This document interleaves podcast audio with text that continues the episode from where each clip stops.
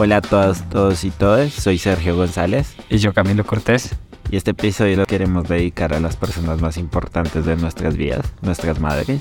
Eh, a mi madre Diana Rodríguez. Y a la mía, Jacqueline Gómez. Hola, ma. En un principio, la figura de la madre era retratada en el mundo audiovisual de manera tradicional como la responsable del hogar. Con el paso del tiempo, esta figura se ha venido resignificando, complejizando y desmitificando las formas de ver la maternidad logrando salir del canon establecido.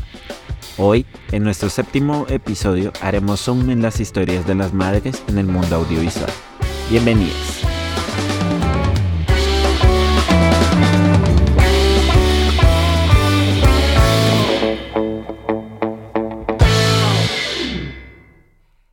El día de hoy queremos hablar sobre los distintos puntos de vista de la maternidad. Eh, es un tema muy importante tanto para Camilo como para mí, ya que lo hemos hablado desde distintas maneras y desde nuestro privilegio de ser hijos. Ah. privilegio único, nadie es hijo en este mundo, solo nosotros. Solo nosotros. Eh, es un tema que nos mueve mucho a nosotros y por eso queríamos traer un episodio y que mejor que el penúltimo de la miniserie. Entonces, el día de hoy vamos a dividirlo en tres secciones. Vamos a abordar en la primera las madres idealizadas. En la segunda sección pasaremos por las madres complejas y la tercera y última sección será de las madres rebeldes. Entonces, sin más preámbulos, empecemos con la primera sección. Bueno, Camilo, cuando te digo madres idealizadas, ¿en qué piensas?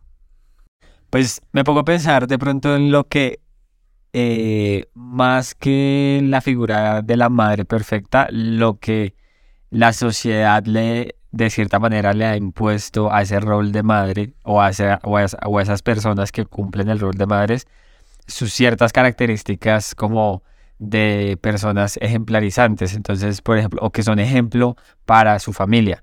Eh, por decir algo, una figura de una madre perfecta que es súper entregada a sus hijos, que eh, a través, digamos, de los temas de las películas o las series, lo que se logra ver a veces es como estas, estos personajes que dejaron todo por sus hijos, que al momento de que supieron que iban a ser madres, como que renunciaron a eso, pero lo, digamos, a, a lo que yo veo como la parte idealizada sería que lo ven desde el punto de vista súper positivo, como la, maravilla que significa eh, su vida al hecho de ser madre. Yo creo que ahí uno podría hablar de en películas como de Almodóvar, que suele estar la figura de la madre muy metida, particularmente en la de Dolor y Gloria, que tienen estos flashbacks de un recuerdo hacia la madre muy positivo en un sentido de, de es, es la madre la que le la que suele ser como el origen de sus pasiones, también el origen de sus problemas,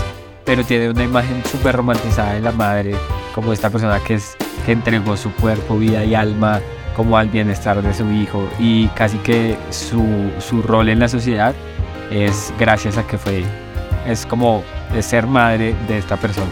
Yo creo que eso lo trae mucho Pedro Almodóvar en sus películas, pues algunas. No son todas, pero la gran mayoría siempre está la huella de la madre y lo que para él significa la madre de él en su vida. Entonces él le hace tributo mucho en muchos personajes como la persona que puede escuchar, que fue la razón por la cual él quiso continuar adelante. Y creo que muchos de nosotros como hijos a veces vemos a nuestras madres así como la persona que nos marcó y que hizo un cambio muy bonito en nuestra vida y que le agradecemos demasiado porque por todos sus sacrificios y por todas sus idas y vueltas, peleas, luchas que dejó atrás, a veces sueños que dejó atrás solo por querer ser una madre y seguir adelante. Entonces esa es la madre ideal que nos han venido. Otro ejemplo podría ser Elastic Girl. No sé qué piensas en este, Elastic Girl de los increíbles. ¿De los increíbles? Sí, yo, yo pienso que es eh, por ejemplo, al menos en la primera película de Los Increíbles, es la figura del padre es la esta que es muy nostálgico de su pasado, de lo que dejó. En cambio, la mamá es la que tiene muy claro qué es ser madre y que y, el hecho de que ya dejó de lado como sus sus épocas pasadas donde era una heroína y que si no es porque el padre, el, el papá tuvo que meterse como en este problema de lo que pasó en la película, es más una cuestión, es, o sea, ella no volvería a eso, sino que, y de hecho su viaje lo hace como con sus hijos y de hecho es a la que le muestran como cuando va al tema de los, de los disfraces o bueno, de los trajes de superhéroes, es a la que le muestran como, mira, y esto es el traje del bebé y este es el traje del otro hijo y el otro hijo. Entonces, creo que Disney en particular es una, es una empresa que tiene muy amarrado estas figuras de las, de las madres idealizadas en, en sus películas o en sus producciones. Pues seguramente responde a un tema de un discurso como de un tipo de familia tradicional o algo así por el estilo que busca retratar ciertas figuras particularmente femeninas, pero además también maternales, muy asociadas a una, una, una cosa idealizada o idílica de lo que es ser madre y de la decisión de ser madre. Aunque estoy recordando ahorita la película de Up, cuando, se, cuando muere cuando muere, cuando esta, la, la persona, la coprotagonista, que es pues, la que se muere, fallece su hijo. Spoiler, si no se han visto Up, lo siento. Si no se han visto los primeros 10 minutos de Up, ya perdiste. Eh, cuando se muere, cuando ella se hace como un aborto sin querer y como el sufrimiento. Entonces, digamos, esos son luces de algunas luces de, de algunas maternidades que son diferentes. Eh, pues que digamos es una maternidad que no logró ser maternidad, pero digamos hace parte más del contexto de la película, no es una persona protagonista de la película. Hasta muy reciente uno logra ver en Disney como otro tipo de madres diferentes. Yo pienso que hay algo problemático, no sé cómo tú lo veas, pero yo pienso que hay algo problemático en cómo se narran este tipo, algunas, algunas de estas producciones audiovisuales, y es que encierran a la madre en torno a un tema, en torno a la figura del hijo particularmente, ¿sí? O sea, es decir, claramente nosotros todos sabemos acá que una madre es una madre porque pues tiene hijos, eh, pero, pero particularmente la forma en la que se retratan estas madres idealizadas es a través del lente del hijo. Y particularmente como un hijo que la recuerda como una gran madre o si no pues de una persona o de un niño que vive como su, su relación madre, su relación madre-hijo eh, o madre-hija, no sé, eh, muy muy en torno al rol de la mamá dentro de él. Si me va a entender? Nunca o pocas veces se habla del rol materno positivo fuera de la órbita del hijo. No sé si me va a entender. Yo creo que es un tema problemático a la hora de uno abordar este tema, este, este tema de madres idealizadas. No estoy hablando de que las madres no se deberían, eh, no se les debería destacar como un ejemplo claro de lo que es como un, una, una figura importante en la vida de, de sus hijos y seguramente para muchos es positiva pero ciertamente eh, este tipo de producciones como que sesgan un poco la visión eh, e incluso yo creo que oprimen la, la, visión que uno logra llegar a, o que uno puede llegar a tener sobre las madres. Entonces se replican mucho estos mensajes de, eh, no sé, madre solo hay una y hay que respetar siempre a tu madre y por encima de todo es la mamá y no sé qué, pero porque se, repli se replican un montón de mensajes que son, que son al fin y al cabo eh, un poco como que cierran la visión que se tienen sobre las madres. No sé. Se vuelve como un poco muy unidimensional, que el propósito de la madre solo parte del bienestar del hijo o la hija o el hijo, pero no ver más allá de que es un ser humano propio, que tiene propios sentimientos, que tiene sus propios sueños y que no, no se cuenta esa parte de la historia, como todos queremos saber esa parte, Dicen que las madres son las superheroínas en el mundo audiovisual, pues ejemplifica más a las superheroínas eh, que son las madres en este mundo, darles más vida, más complejidad y más ideales que solo encerrarse en esa idea. Bueno, y ahora abordando eh, la segunda sección son las madres complejas, que es como lo tocamos un poco anteriormente, son las diversas convergencias de las figuras que se entiende sobre el ser madre, más allá de ver la parte buena, sino en algunos casos hay madres que muestran su lado, por así decirlo, oscuro, o que viven una situación oscura en algún momento de su vida. Entonces no sé qué piensas de este tipo de madres, las madres complejas. Yo pienso que es, como la contraposición a lo que estamos hablando ahorita. Además que es necesario que entre todas las historias que, ahora se están empezando a narrar y que cada vez pues uno logra ver perspectivas desde diferentes puntos como más amplios, una de esas sea precisamente la de una madre eh, que se sale como del canon oficial de lo que es ser madre, por decirlo así. Estoy hablando de lo que, de lo que es ser madre para las, las, las cosas audiovisuales, ¿sí? para los temas audiovisuales. Eh, porque no hay un deber ser madre en realidad, es, es como una cosa inventada que, que, alguien nos vendió, o la publicidad, o las series, o la televisión. Em, pero aquí en Las Madres Complejas se me hace que es una, una voz necesaria de algunas personas o algunos directores o algunos guionistas que nos han permitido ver en la figura maternal a través de otra lente, como una lente más crítica hacia la madre, por ejemplo, hablar de los traumas que nos heredamos de las madres también, eh, o una, una, figura crítica también de la, de la propia relación eh, madre-hijo, lleva a un punto de, de pronto la mamá no queriendo ser madre, nunca ha decidido ser madre, eh, qué implica eso para ella misma, para su hijo, para no sé qué. No sé qué, qué ejemplos tienes tú como de, o qué producciones has visto tú que, que te recuerden como este tipo de, de relación madre-hijo que es un poco más compleja. Bueno, yo creo que un buen punto es Juno, que es la historia de una chica que es protagonizada por Elliot Page, interpreta a una mujer joven que quedó embarazada por su novio de la secundaria y ella no desea tanto ser madre sino dar en adopción a este bebé. Entonces la historia se narra en ese proceso de adopción mientras que conoce a los padres pero también en ese sentir de el no desear de ser madre, porque a veces pasa. Por eso es necesario estas madres complejas, porque a veces solo se valora como que es la madre ideal y la que solo piensa en los niños y todo eso, pero no, a veces se desliga el valor de pensar que es una mujer, que también tiene eh, un pensamiento sobre el decidir o el no decidir. Entonces creo que eso es súper importante a la hora de abordar estas madres complejas y antes de señalarlas, intentar ponerse en los zapatos, como que hay muchas razones en su contexto por la cual deciden no querer ser una madre o querer no desarrollar estas habilidades. Es muy interesante porque precisamente lo que habla es una, una cosa de, de salirse precisamente del rol. Primero porque lo ponen en una figura súper juvenil entonces eso ayuda también a que uno logre entender cómo qué significaría estar, quedar como en, en, esa condición de embarazo, como en esa, en esa época joven de la vida. Y al tiempo como poder sentir que es una decisión de no querer, no querer ser mamá, cuando, cuando en el fondo como que la sociedad en parte le está exigiendo como que es su rol o como que eso es lo que debería ser o, sí el tema del aborto pues es fundamental en estos en estos casos.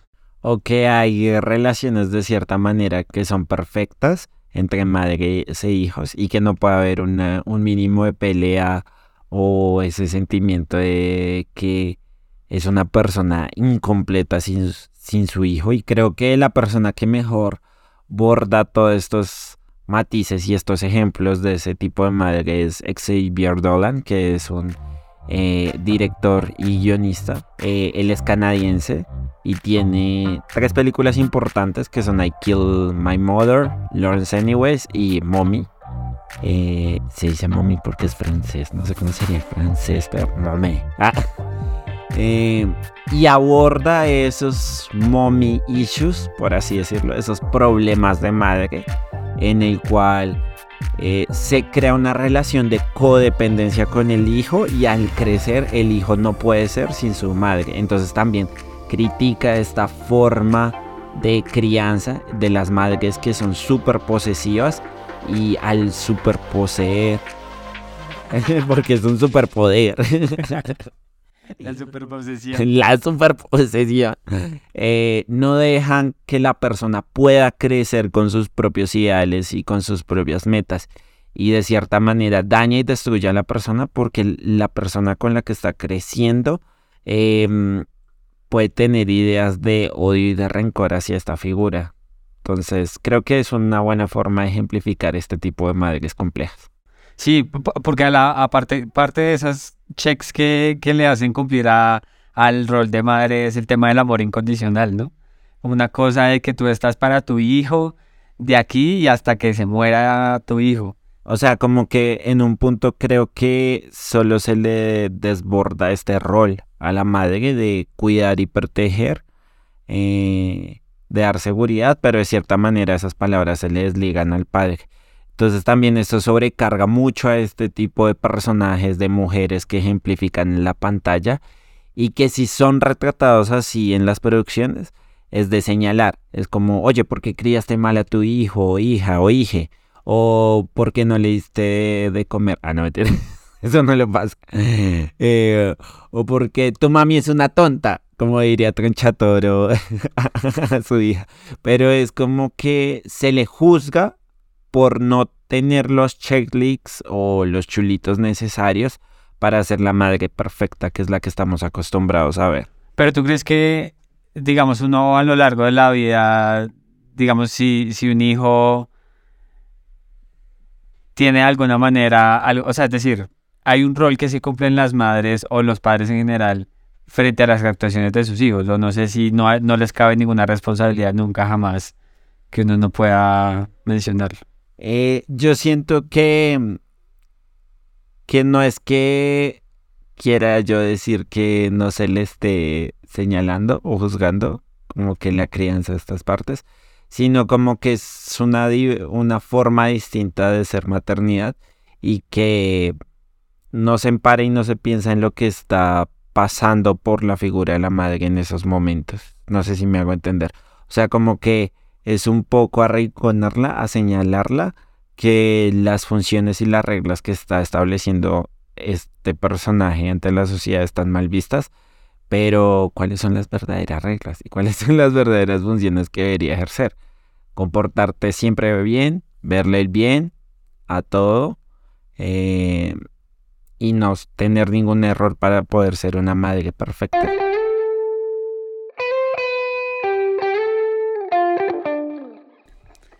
Para esta última sección, eh, que denominamos las madres rebeldes, quisimos traer las figuras de, como otras figuras de madres, eh, sobre todo estas que no relacionan o no hablan tanto de su relación con, con sus hijos, o es decir, de su relación realmente como la relación maternal, sino que precisamente hablan de ellas que, que el hecho de que se hablan de, de estas mujeres que que el ser madres es como su rol secundario, por decirlo así, pero su rol primario es otro, eh, y que nosotros creemos que son historias que no solo valen la pena eh, traer acá, sino que adicionalmente eh, nos permiten tener una visión más completa, ahí sí como en la anterior, como en la anterior sección, como más compleja de lo que es la maternidad.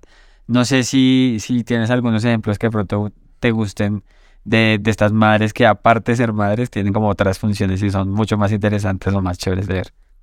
Creo que, como dices, esta sección es abordar mejor lo que son las madres idealizadas y complejas, que son unidimensionales, y aquí darles más transdimensionalidad que bidimensionalidad o dimensionalidad.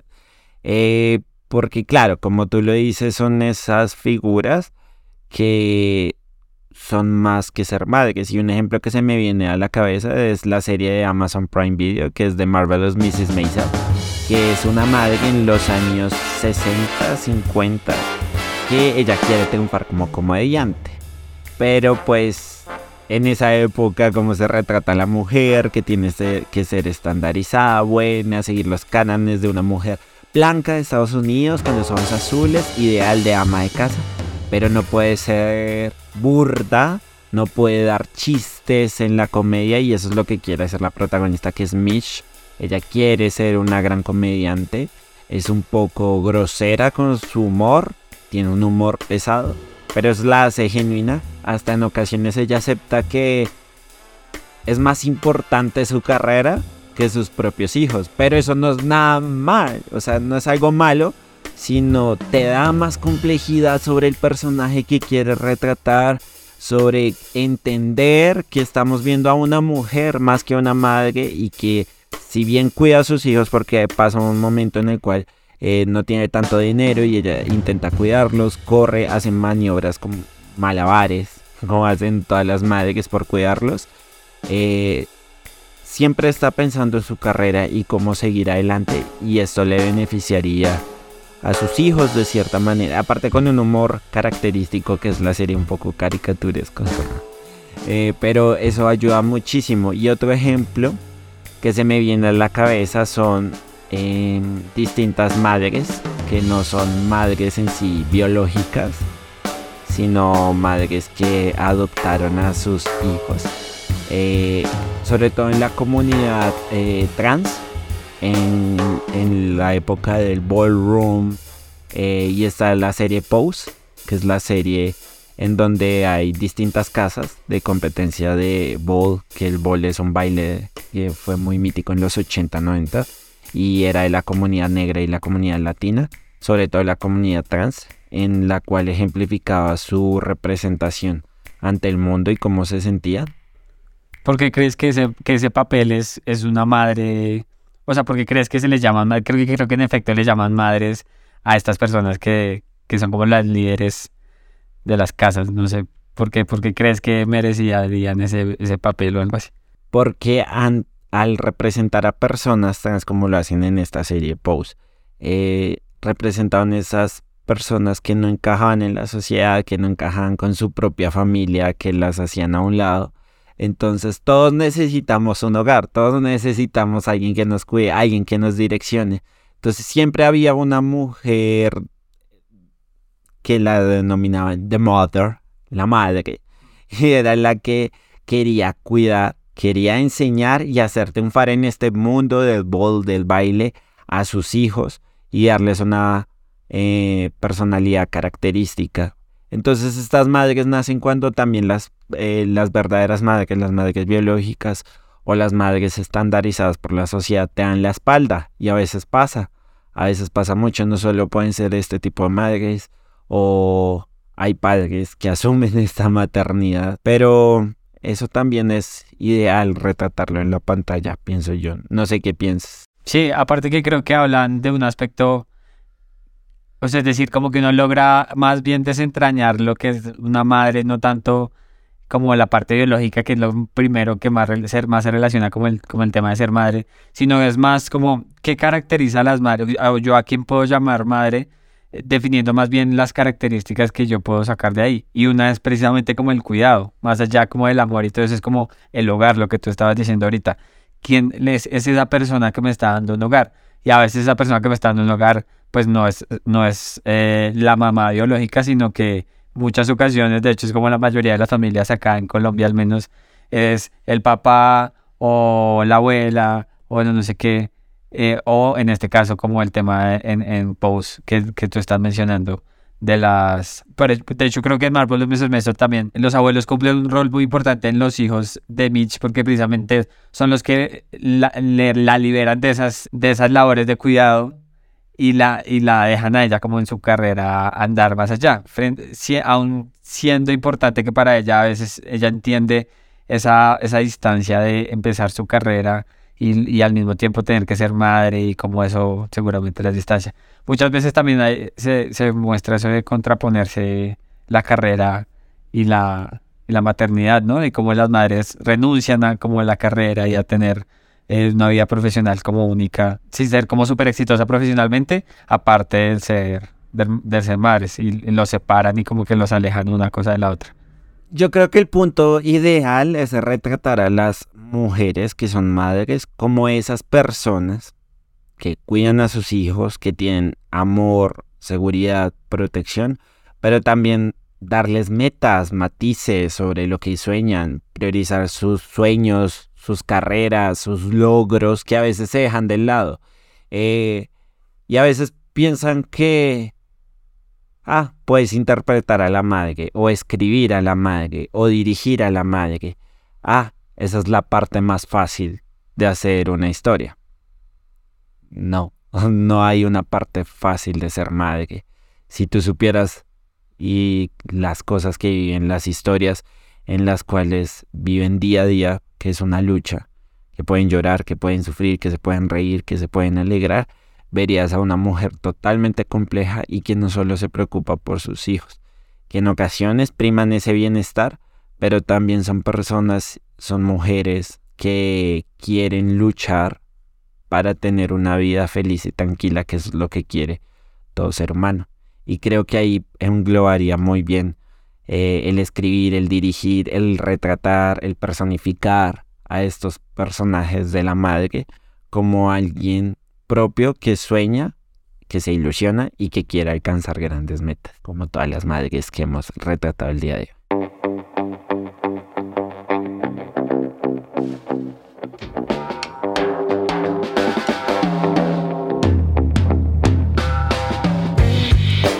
Y ahora, en la mira, la sección donde le recomendamos las películas o series que estamos viendo u otras cosas. Sergio, ¿qué tienes para hoy? Tenemos cada uno una recomendación. Yo les voy a recomendar Ted Lasso.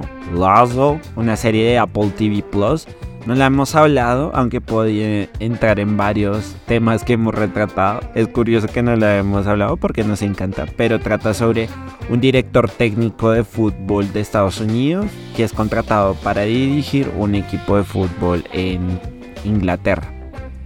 El tipo es como un payaso de cierta manera, cuando llega ya no sabe bien cómo dirigir el juego, pero se gana el cariño de la gente con su personalidad, que es bondadosa, generosa. Es una serie que te hace sentir bien y que te da ganas de abrazar la vida y enamorarte cada día más. Aquí, si viendo hay como personajes que sean madres, si hay mujeres, si hay hombres que les interesa cuidar, proteger a nuestro protagonista y entre ellos cada vez que se conocen cómo van entrelazando las relaciones y les importa cuidarse y valorar la vida. Entonces, por eso la tengo en la mira para que vayan y la vean. Tiene dos temporadas, ya está la tercera y la estamos viendo. Que supuestamente puede ser la temporada final. No, por favor.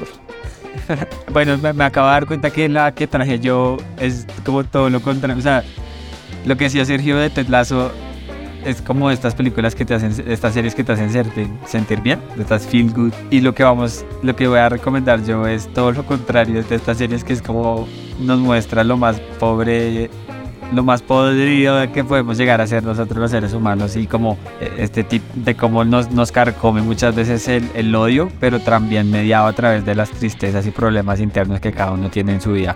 Y estoy hablando de Beef, una serie original que lanzó A24 para Netflix, que trata sobre una situación bastante particular y muy normal, que de hecho para los que viven en Bogotá es de lo más común, que es una pelea, una pelea de tránsito entre dos personas, pero que se escala a un nivel exagerado, ¿sí? Digamos que ya es una cosa que una persona empieza a, a sentir la venganza por la otra, se inmiscuye en la vida de la otra, y pero poco a poco uno a lo largo de la serie va, o de la miniserie, porque es miniserie, uno va encontrando las razones detrás de eso, eh, como depresiones, como tristezas, como falta de amor propio o falta de amor también hacia la pareja, como una, eh, bueno, diferentes circunstancias que seguramente están afectando y hacen y motivan que estos, este, que, que la gente se choque de esa manera eh, una frente a la otra. Y adicional, una de las protagonistas es una madre que tiene una carrera súper exitosa